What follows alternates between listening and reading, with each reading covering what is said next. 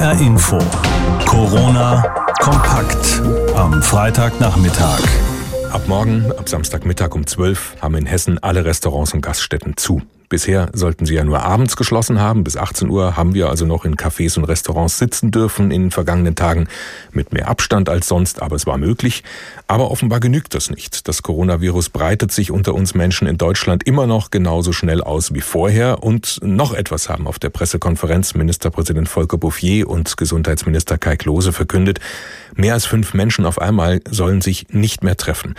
Darüber habe ich vor der Sendung mit Gesundheitsminister Kai Klose gesprochen. Herr Klose, warum jetzt doch die Restaurants zumachen? Hat das bisher alles nicht gereicht? Ja, wir sehen, dass die Maßnahmen, die wir bisher ergriffen haben, noch nicht dazu führen, dass die persönlichen Kontakte auf ein Maß reduziert werden, wie es im Moment nötig ist, um die weitere Ausbreitung des Virus zu verhindern. Und deshalb haben wir keine andere Möglichkeit gesehen, als jetzt Restaurants und ähnliche Betriebe komplett zu schließen, wobei die Lieferung von Essen und auch das Abholen weiter möglich sind. Aber wir haben einfach gesehen in den letzten Tagen, dass es sonst nicht funktioniert. Leider. Sind zu viele Menschen in Hessen zu unvernünftig oder woran liegt's? Es ist ja nicht nur ein hessisches Problem. Wir sehen auch an den Maßnahmen, die die anderen Länder ergreifen, dass das insgesamt noch nicht so im Bewusstsein angekommen ist, wie es nötig wäre. Wir sind in einer wirklich ernsten Lage. Und deshalb geht auch nochmal der eindringliche Appell an alle Bürgerinnen und Bürger, hier jetzt auch ihre Verantwortung mitzutragen und diese Treffen von größeren Gruppen wirklich definitiv einzustellen. In Bayern oder auch im Saarland gibt es jetzt noch schärfere Ausgangsbeschränkungen, als Sie das jetzt für Hessen beschlossen haben. Warum ist das in Hessen jetzt noch nicht nötig, was jetzt in Bayern schon nötig ist? Mit dem, was wir heute beschlossen haben, sind wir eine Stufe davor. Aber mhm. wir tun das im Konzert aller anderen Bundesländer. Naja, jedes ähm, Bundesland entscheidet schon relativ anders gerade. Ja, die anderen Länder jenseits von Bayern und Saarland haben sich aber verständigt, dass sie weiter gemeinsam diesen Weg gehen wollen, weil es, glaube ich, auch wichtig ist, den Bürgerinnen und Bürgern zu vermitteln, dass es hier keinen riesigen Flickenteppich geben wird. Und deshalb bewegen wir uns da genauso auf dem Niveau, das beispielsweise auch heute Rheinland-Pfalz beschlossen hat. Wenn Sie aber, wie Sie jetzt vorhin schon angedeutet haben, dass quasi immer so eine doch ziemlich träge Zeitverzögerung hat, bis so Ihre Beschlüsse bei der Einsicht der Bürgerinnen und Bürger ankommt, wäre es vielleicht dann doch sinnvoll, jetzt mal schon gleich ein bisschen mehr zu beschließen, ein bisschen kräftiger schon die Zügel anzuziehen? Ich glaube, in einer freien demokratischen Gesellschaft wie unserer ist es schon notwendig, dass verstanden wird, dass individuelle Freiheit auch immer individuelle Verantwortung mit sich bringt. Wir ziehen die Schraube ja immer enger. Und wir hoffen damit natürlich auch, die Bürgerinnen und Bürger so weit zu erreichen, dass sie auch ihren Teil der gesellschaftlichen Verantwortung für alle, für die Gemeinschaft und insbesondere für die Risikogruppen dann auch tragen. Aber das, was wir hier tun, sind ja erhebliche Grundrechtseingriffe. Ich glaube, die hätte sich vor noch zwei Wochen niemand von uns so wirklich vorstellen können. Deshalb, es muss immer alles auch angemessen sein. Und deshalb glaube ich, ist es gut, wenn die allermeisten Länder dort gemeinsam entscheiden und in einer Spur bleiben. Das tun wir als Hessen zusammen mit 14 anderen Ländern. Wie wollen Sie das denn eigentlich kontrollieren, ob die Beschränkungen auch wirklich alle eingehalten werden? Das bei den Restaurants ist vielleicht gar nicht mal so schwer, das zu kontrollieren, aber der andere Punkt, den Sie heute auf der Pressekonferenz eben verkündet haben, ist ja der, dass man sich nicht zu mehreren als zu fünf treffen soll. Wie wollen Sie das denn kontrollieren? Man kann das natürlich nicht komplett kontrollieren, dann wären wir in einer Art Überwachungsstaat. Das kann niemand leisten. Aber es wird Kontrollen geben, seien sie stichprobenartig. Es geht ja um das Verbot von Ansammlungen und Versammlungen im öffentlichen Raum. Das heißt, ein Raum, der auch durch Polizeistreifen und ähnliche Maßnahmen ja überwacht wird. Und dann wird es äh, deutliche Ansprachen geben, wenn man sich daran nicht hält. Und das kann ja bis zu Ordnungswidrigkeiten und Bußgeldern gehen. Nicht mehr als fünf Menschen an einem Ort sollen sich jetzt zusammenfinden. Was ist mit Familien, die einfach mehr sind als fünf? Dafür gibt es äh, Ausnahmen. Menschen, die in einem Haushalt zusammenleben, sind von dieser Kapazität von fünf ausgeschlossen. Da kann das natürlich darüber hinausgehen. Aktuell haben wir jetzt in Hessen 962 bestätigte Infektionen, also knapp 1000. All die Einschränkungen dienen ja dazu, haben Sie ja auch gerade eben nochmal gesagt, die Ausbreitung des Virus natürlich zu verlangsamen. Wann werden Sie denn in etwa sagen können, ja, jetzt hat's was gebracht, die ganzen Einschränkungen wirken auch. Ist das jetzt so eine Woche, zwei Wochen oder auf jeden Fall noch ein längerer Zeitraum? Wir haben ja vor einer Woche begonnen, solche scharfen Maßnahmen zu ergreifen, so wie die anderen Länder auch. Die Inkubationszeit des Virus kann bis zu 14 Tage betragen. Das heißt, nach 14 Tagen gerechnet ab vor einer Woche können wir ungefähr sehen, ob die Maßnahmen einen Einfluss auf den Verlauf der Infektionszahlen haben, ob die Kurve zumindest äh, sich abflacht. Äh, das ist ja das Ziel, weshalb wir all diese Maßnahmen ergreifen, die Kurve abzuflachen und zu strecken. Aber bis dahin kann sozusagen der Erfolg dessen, was äh, jetzt angeordnet ist, bundesweit nicht wirklich gemessen werden. Wir sehen aber ja, dass äh, wir offensichtlich noch ein bisschen drastischer werden müssen und deshalb die heutigen Beschlüsse. Das heißt aber jetzt nicht im Umkehrschluss, dass wenn Sie jetzt, wenn wir uns in einer Woche jetzt zum Beispiel widersprechen und Sie sagen, ja, man merkt schon so ein bisschen was, die Kurve wird flacher, dass Sie die Einschränkungen dann schon wieder lockern, weil dann wird sie wahrscheinlich gleich wieder ansteigen, die Kurve, oder? So ist es. Wir müssen, glaube ich, davon ausgehen, dass wir es hier schon mit Maßnahmen zu tun haben, die mehrere Wochen anhalten müssen. Ich weiß, dass das für eine Gesellschaft wie unsere, in der Freiheit ein ganz wichtiger Wert ist, besonders schwer ist, das zu akzeptieren, zu ertragen. Aber wir müssen diesen Weg jetzt gehen, auch wenn er vielen wirklich einiges abverlangt. Seit dieser Woche gelten in Deutschland massive Einschränkungen im öffentlichen Leben. Schulen, Kitas, die meisten Geschäfte, Freizeiteinrichtungen, alles zu. Aber trotzdem treffen sich Menschen, nicht nur privat im Verborgenen, sondern auch ganz öffentlich in Parks, auf den Straßen und so weiter, zum Teil in erstaunlich großen Gruppen. In Italien, Österreich und anderen Ländern war das auch lange so, bis dann die Regierungen gesagt haben, okay, dann verbieten wir es ganz mit einer Ausgangssperre. Bayerns Ministerpräsident Söder meint, das ist auch nötig in seinem Bundesland, deshalb gibt es ab heute in Bayern schon Ausgangsbeschränkungen. Söder hat das entschieden, bevor morgen alle Ministerpräsidenten mit Bundeskanzlerin Merkel darüber nochmal beraten. Am Vormittag hatte Regierungssprecher Steffen Seibert noch gemahnt, die Verhältnismäßigkeit zu wahren. Schließlich sei Deutschland eine Demokratie.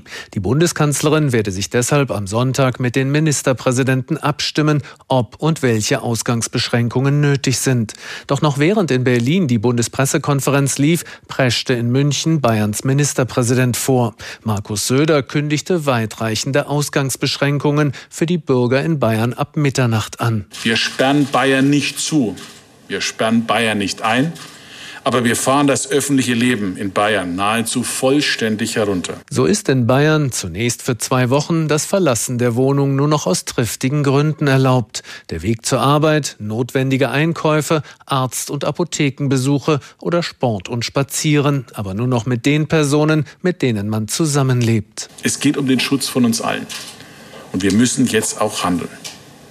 Es ist ein Charaktertest für Bayern. Dass er nicht noch die Absprache mit den anderen Bundesländern am Sonntag abwarte, begründete Söder mit der besonders gefährlichen Grenzlage Bayerns. Auch das Saarland, direkt an der Grenze zu Frankreich, beschloss ähnlich strikte Ausgangsbeschränkungen noch für dieses Wochenende. Dagegen betonte Schleswig-Holsteins Ministerpräsident Daniel Günther, er wolle eine Ausgangssperre vermeiden. Stattdessen appelliere er an die Vernunft der Bürger, sich jetzt an die Regeln zu halten. Auch Thüringen und Brandenburg wollen noch abwarten. Skeptisch über Ausgangssperren äußerte sich der nordrhein-westfälische Ministerpräsident Armin Laschet im Interview mit WDR 2. Die Ausgangssperre ist wirklich das allerletzte Mittel und wir haben uns mit der Bundeskanzlerin darauf verständigt, dass wir am Sonntag alle Ministerpräsidenten noch einmal die Lage in Deutschland analysieren und dann werden wir das entscheiden. Vor allem das Verhalten der Bürger am Samstag sei entscheidend, sagte der Chef des Bundeskanzleramtes Helge Braun. Größere Menschenansammlungen oder gar Corona-Partys dürfe es nicht mehr geben. Doch immer mehr Länderchefs wollten das Wochenende nicht mehr abwarten. Der hessische Ministerpräsident Volker Bouffier und die rheinland-pfälzische Ministerpräsidentin Malu Dreyer untersagten öffentliche Zusammenkünfte von mehr als fünf Personen. Ihr Amtskollege aus Baden-Württemberg, Winfried Kretschmann, verbot Zusammenkünfte auf auf öffentlichen Plätzen mit mehr als drei Personen. In mehreren Bundesländern ist Restaurants und Cafés nur noch der Außerhauskauf erlaubt. Auch wenn sich einzelne Länder untereinander absprachen, anstelle der eigentlich für Sonntag geplanten bundesweiten Abstimmung ist nun doch wieder ein föderaler Flickenteppich geworden. Die rheinland-pfälzische Ministerpräsidentin Dreyer kritisierte das Vorpreschen ihres Amtskollegen aus Bayern. Ich finde es mehr als unglücklich, dass wir nach wie vor die Situation in Deutschland haben, dass ein Bundesland oder mehrere, zwei Bundesländer vorpreschen. Wir hatten ganz klar verabredet, auch zum Schutz und zur Nachvollziehbarkeit von Bevölkerung, dass wir gemeinsam versuchen, in Deutschland einen einheitlichen Weg zu gehen. Freiburg macht es jetzt schon, Bayern und das Saarland preschen vor, aber die meisten Bundesländer wollen sie dann doch noch nicht, eine Ausgangssperre. Ob sie doch noch kommt für ganz Deutschland flächendeckend, das entscheidet sich an diesem Wochenende genauer gesagt morgen. Der Samstag soll nämlich der Tag der Tage sein, der dann darüber entscheiden könnte, beziehungsweise nicht der Tag ist es, sondern wir sind es. Und ob die Regierung den Eindruck gewinnt, es klappt, die Menschen in Deutschland sind vernünftig genug und halten sich daran, sich möglichst nicht mehr zu treffen.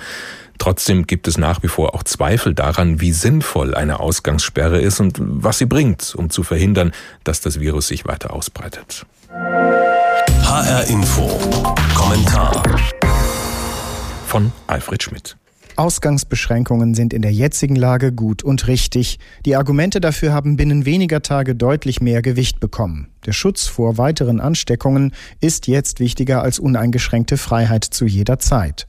Wenn das öffentliche Leben in Deutschland für eine Weile heruntergefahren wird, bedeutet es zwar eine erhebliche Einschränkung von Freiheitsrechten und auch weitere wirtschaftliche Verluste, aber das Gemeinwohl rechtfertigt diesen Schritt.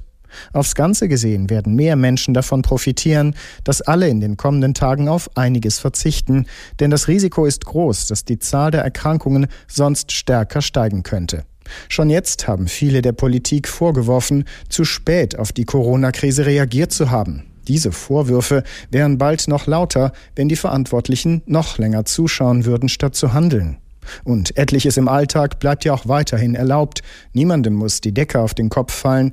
Nur die jetzigen Ansammlungen von Menschen sind nicht hinnehmbar. Darauf muss die Politik reagieren, finde ich, sonst würde sie ihrer Verantwortung für die Schwachen in der Gesellschaft nicht gerecht. Es stimmt leider, aufs Ganze gesehen gibt es zu viele Menschen in Deutschland, die die Corona-Krise noch nicht ernst genug nehmen. Die Kanzlerin hat schon den Weg geebnet für Ausgangsbeschränkungen, als sie sagte, so etwas solle es nur im absoluten Notfall geben.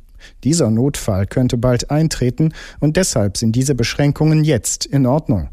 Die Kanzlerin hat nämlich auch gesagt, es ist ernst, nehmen Sie es ernst. Wir sind es nicht gewohnt, dass der Staat uns so deutlich sagt, dass wir bestimmte Freiheiten auf Zeit nicht mehr haben dürfen. Aber in der jetzigen Lage ist es besser, diese Freiheiten zeitweise einzuschränken weil wir dadurch die Gemeinschaft als Ganzes gemeinsam schützen. Jeden Tag gibt es eine Fülle an neuen Informationen rund um das Coronavirus, Ergebnisse aus der Forschung, Erfahrungen im Umgang damit, neue Beobachtungen. Da einigermaßen den Überblick zu behalten, ist nicht leicht und dafür braucht man vor allem Zeit die nicht jeder hat. Wir wollen Ihnen das ein bisschen leichter machen und deshalb verfolgen wir jeden Tag unter anderem die Pressekonferenz des Robert Koch Instituts. Das machen die gerade jeden Tag eine.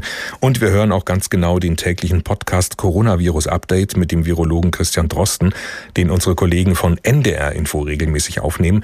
Was Neues, überraschend, hilfreich, wissenswert, das gibt es jetzt. HR Info. Corona kompakt.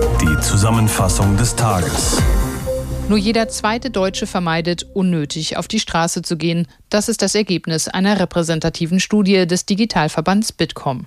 Die Daten sind von Ende vergangener Woche. Laut dieser Studie hält zudem jeder vierte Befragte die Maßnahmen zu Corona für völlig übertriebene Panikmache. Studienergebnisse, die den Präsidenten des Robert Koch Instituts, Lothar Wieler, auf der heutigen Pressekonferenz sichtlich fassungslos machen. Er ist überzeugt davon, dass die jetzigen Maßnahmen richtig sind. Die Informationen, die ich Ihnen vermittle, sind die Informationen, die mir ein Team von mehreren hundert Kolleginnen und Kollegen aus dem Institut gibt. Informationen, die wir erhalten von befreundeten Wissenschaftlern, Wissenschaftlerinnen aus anderen Instituten, wie wir sie sind. Es gibt fast in jedem Land Institute wie das Robert Koch Institut. Erfahrene Leute. Ich sage Ihnen das, weil ich überzeugt bin davon, dass es richtig ist. Wir alle sind in einer Krise, die ein Ausmaß hat, das ich mir selber nie hätte vorstellen können. Und wir tun alle so gut wie möglich, dass wir diese Krise so gut wie möglich meistern. Beim Robert Koch Institut sind derzeit rund 14.000 Infizierte offiziell gemeldet, knapp 3.000 mehr als gestern. Das ist ein Anstieg, der im Vergleich zum Vortag unverändert hoch ist. 31 Menschen sind hierzulande nach offiziellen Angaben bislang an Covid-19 gestorben. Regional verbreitet sich das Virus unterschiedlich schnell, intensiv gerade in Hamburg und Baden-Württemberg, in Thüringen und anderen ostdeutschen Ländern weniger stark. Hessen liegt dabei, Stand heute 0 Uhr, irgendwo im unteren Mittelfeld. Wir können diese Epidemie nur verlangsamen, wenn wir uns an die Spielregeln halten. Distanzierung, Abstand halten. Das Virus wird in erster Linie von Mensch zu Mensch übertragen. Jeder muss verstehen, dass er mindestens 1,50 Meter, 2 Meter Abstand halten soll, damit er keinen anderen ansteckt. Für RKI-Präsident Wieler sind die Spielregeln klar. Sozialkontakte aufs Notwendigste herunterfahren, zu Hause bleiben, wann immer es geht. Ansonsten droht die Ausgangssperre. In einigen Regionen in Deutschland ist sie schon Realität. In Hessen müssen ab morgen 12 Uhr sämtliche Restaurants und Gaststätten schließen. Mehr als fünf Menschen dürfen sich nicht mehr treffen. Andere Bundesländer erweitern ihre Ausgebeschränkungen ähnlich stark. Wir müssen das immer beobachten und wir müssen die Maßnahmen entsprechend anpassen. Das ist keine Frage.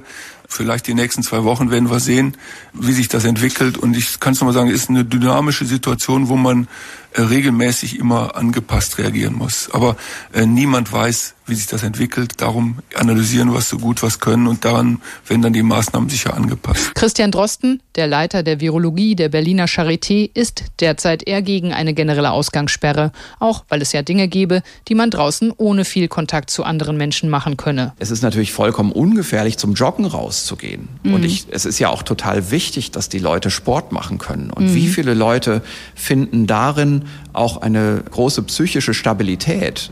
mit Kindern ist es halt auch so eine Sache, wenn eine Familie in der Wohnung zusammen ist und diese selbe Familie dann nach draußen geht und auch dann keinen engen Kontakt mit anderen Personen und anderen Familien haben, dann ist die Situation epidemiologisch gesehen komplett dasselbe, wie mhm. wenn diese Familie weiterhin in der Wohnung sitzt. Wer sich allerdings etwas krank fühlt, bleibt besser zu Hause. Hauptsymptome der Covid-19-Erkrankung bleiben trockener Husten, den hat jede zweite erkrankte Person und vier von zehn haben auch Fieber. Das ergeben die Daten des RKI. Sie haben derzeit Informationen über den Krankheitsverlauf in 9000 Fällen. Ab wann Patienten ins Krankenhaus sollten, beantwortet RKI-Präsident Wieler. Wenn Sie merken, dass Sie äh, schlecht Luft bekommen, dann spätestens ist natürlich der äh, Zeitpunkt gekommen, wo sie sich an einen Arzt wenden, beziehungsweise auch notfalls ins Krankenhaus eingeliefert werden. Und das werde jetzt bei immer mehr Erkrankten notwendig werden. Wieler mahnt daher nochmal die Krankenhäuser in Deutschland eindringlich, sich bereit zu halten. Wir brauchen in den Hospitälern so viel wie möglich Beatmungsbetten. Wir brauchen so viel wie möglich Intensivbetten. Ich appelliere seit Wochen an die Krankenhäuser, sich darauf vorzubereiten, auf diese Krise. Aber jetzt muss es soweit sein. Ja, ich erwarte jetzt, dass die Krankenhäuser vorbereitet sind. Unterdessen arbeiten Virologe Drosten und sein Team an der Berliner Charité am Genom des in Deutschland aktiven Virus, also an seinen Erbinformationen. Damit lässt sich erkennen, woher es kommt. Was wir sehen, ist, dass wir schon eine regionale Häufung haben. Also wir können sagen, dieses Virus hier, das kommt wahrscheinlich aus dem Rheinland und das hier, das kommt wahrscheinlich aus Süddeutschland. Dann ist es aber auch so, dass wir Eintragungen aus bestimmten Quellregionen haben, die sich noch nicht so weit verbreitet haben und die sind dann immer so eingelagert in die einzelnen Gruppen im phylogenetischen Stammbaum. Zum Beispiel Virussequenzen aus dem Iran, die werden in ganz Deutschland eingetragen. Noch schafft es Drostens Team, solche Erbgutsequenzierungen zur Herkunft zu machen, auch um zu bestimmen, wie sich das Virus innerhalb von Deutschland verbreitet hat. In wenigen Wochen aber wird das aufgrund der Masse an Proben nicht mehr möglich sein. Ab dann suchen die Virologen der Berliner Charité die Antwort auf eine andere Frage, nämlich ob sich das Virus verändert. Und dafür muss man einfach weiter in einer gewissen Häufigkeit Viren sequenzieren und immer schauen, ist das Genom noch komplett, haben sich an wichtigen Stellen Mutationen eingeschlichen und haben diese Mutationen etwas zu bedeuten. Das heißt, dann muss man auch übergehen, diese Viren im Labor gezielt nachzuuntersuchen. Aber das sind länger dauernde Prozesse. Wie sich das Virus aktuell verbreitet, lässt sich seit heute auf der Internetseite des Robert Koch Instituts in einem sogenannten Dashboard verfolgen. Ähnlich wie den Dashboards der Weltgesundheitsorganisation in Genf oder der Johns Hopkins Universität in den USA. Hier lässt sich in Kartengrafiken erkennen, wie sich die Anzahl der positiv auf Corona getesteten Fälle in den einzelnen Landkreisen in Deutschland entwickelt. Julia Hummel-Sieb hat alles zusammengefasst, was sie heute erfahren hat zur Forschung rund um das Coronavirus. HR Info. Corona kompakt. Zusammenfassung des Tages. Mehr Informationen auch im Podcast Coronavirus Update. Zu hören in der ARD Audiothek. Wenn Sie diese Woche wegen der Corona-Krise auch schon im Homeoffice gearbeitet haben, wie auch so viele von meinen Kolleginnen und Kollegen, dann haben Sie vielleicht auch gemerkt, ah, das Internet kann da doch auch mal an seine Grenzen kommen. Viele haben geschimpft über langsame Datenleitungen, was aber zum Teil auch an den Unternehmen selbst liegt, weil die nicht genügend leistungsstarke Surfer haben, um auf einmal einen Großteil ihrer Mitarbeiter von zu Hause aus zu vernetzen. Und nicht jede Anwendung gibt es auch gleich digital, nicht jedes Formular, was man vielleicht braucht und so weiter, was man zum Teil auch aus Gründen der Datensicherheit nicht gemacht hat. Deswegen werden in der Not jetzt ganz viele erfinderisch und darauf baut die Regierung und will das auch gezielt fördern mit dem Corona Hackathon. Vera Weidenbach erklärt, was das ist. Programmieren gegen die Corona-Krise. So könnte man zusammenfassen, was die Bundesregierung am Wochenende 48 Stunden lang vorhat. Hackathon, das heißt, Programmierer entwickeln innerhalb einer bestimmten Zeit Strategien und Software. Dieser ist aber nicht nur für Informatiker, sagt Digitalisierungsstaatsministerin Dorothee Beer von der CSU. Das kann jeder mitmachen. Je mehr Ideen da sind, je mehr Menschen da sind und diese Ideen auch geteilt werden, dann auch mal wieder vielleicht verworfen werden oder aus einer Idee raus sich eine neue ergibt. Wenn da alle Lust drauf haben, dann kann dann wirklich was ganz Großes entstehen. Neue Ideen für einen neuen Alltag während der Corona-Krise. Plattformen, auf denen man Nachbarschaftshilfe organisieren kann oder Lernmaterialien für alle zugänglich sind. Aber auch zur Bekämpfung des Virus können digitale Lösungen entwickelt werden. Wie schaut es mit der medizinischen Versorgung aus? Wir haben ja jetzt auch schon Plattformen beispielsweise, wo man dann finden kann, wo Beatmungsgeräte noch stehen oder wo Intensivbetten zur Verfügung stehen. Neben der medizinischen Versorgung aber auch, wie zum Beispiel in solchen Zeiten Politik effektiver handeln kann, in Abstimmungen, in der Verwaltung, aber auch in der Wirtschaft. Sieben Initiativen haben das digitale Event innerhalb kurzer Zeit auf die Beine gestellt. Über 40.000 Teilnehmer haben sich registriert. Alles läuft online von zu Hause.